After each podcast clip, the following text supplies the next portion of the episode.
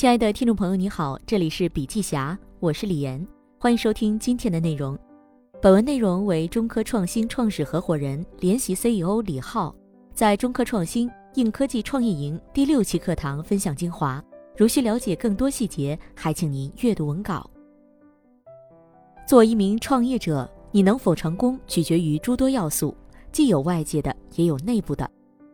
外界因素往往不可控，甚至涉及到运气。但内部的因素，比如能力、信念、认知等因素，往往可以通过培养得以加强。关于创业所需要的底层能力，我想和大家分享三点。第一点，智商。智商不是指智力，而是进化能力，也就是你选择了创业，就是选择了终身学习。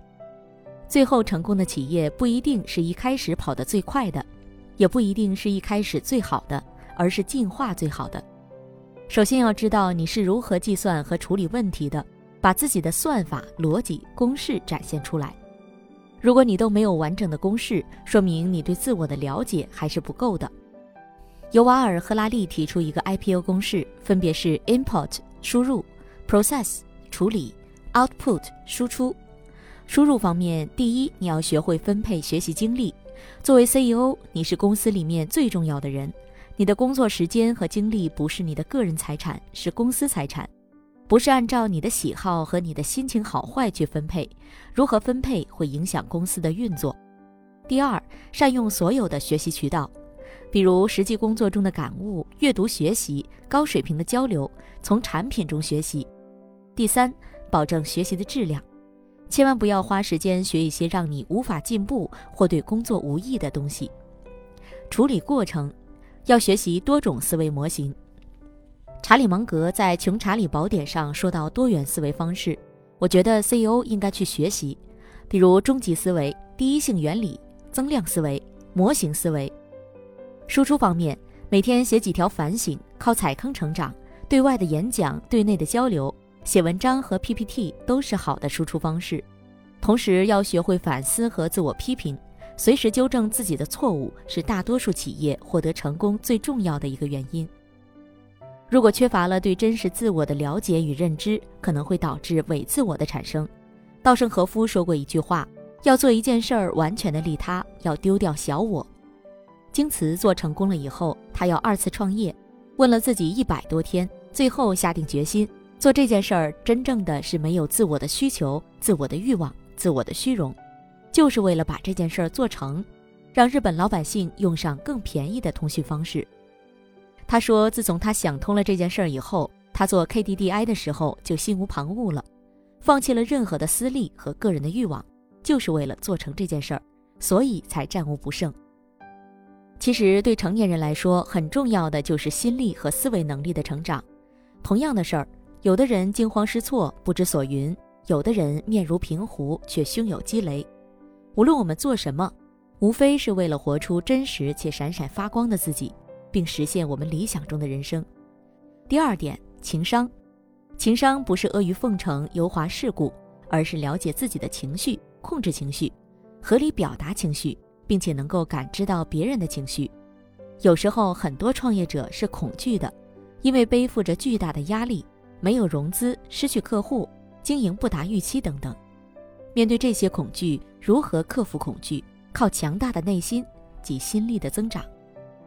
事实上，你选择了创业，就是选择了一个持续高压力的生活。此时，保持阳光、健康和快乐的心态很重要。在此，我分享了三种情商训练的方法。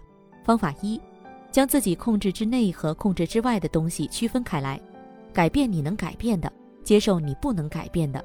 隐忍不抱怨也是企业家修炼的很重要的素质之一。方法二，自律是人生最重要的优点之一。自我控制是做正确选择的一部分。必须承认，你虽然控制不了最终结果，但你能控制自己的情绪和行为。在德州扑克比赛里，自我情绪的控制很重要。很多人职业牌手最害怕的就是自我失控。有时候，你明明知道对方是在投机。但是有的人一下情绪失控了，总想证明自己，想要赢下之前输掉的，结果全盘皆输。人生也是一样的过程，你可能在经营企业中遇到了一个磨难，或者遇到了一个挑战，遭受了巨大的损失。但大多数情况下，击倒你的是情绪，而非困难挑战本身。方法三：不断假设，当自己遇到最糟糕的情况时，该如何应对？今天我们要学会思考：如果明天遭遇破产、诽谤、逮捕，我们要怎么做？慎重思考之后，你可能会有更好的应对能力或思想准备。第三点，格局。格局是指看待问题、思考问题的维度。格局分为四层。第一层，零度格局，盲众即看不见。这类人并没有稳定的信念，很容易被他人诱导和说服，所以经常大呼毁三观。第二层，一度格局，逐利者即看自己。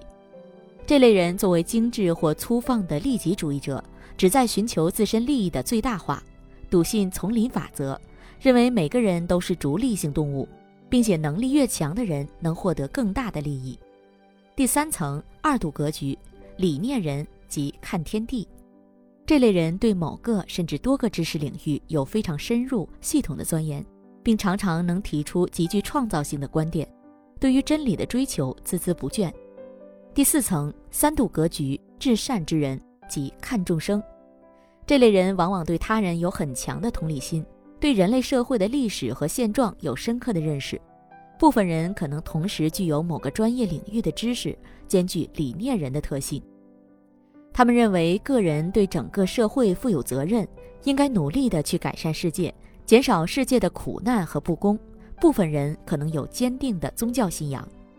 三度格局是以改良社会和增进人类的福祉为最高目标的，往往对他人有很强的同理心，对人类社会的历史和现状有更深刻的认识。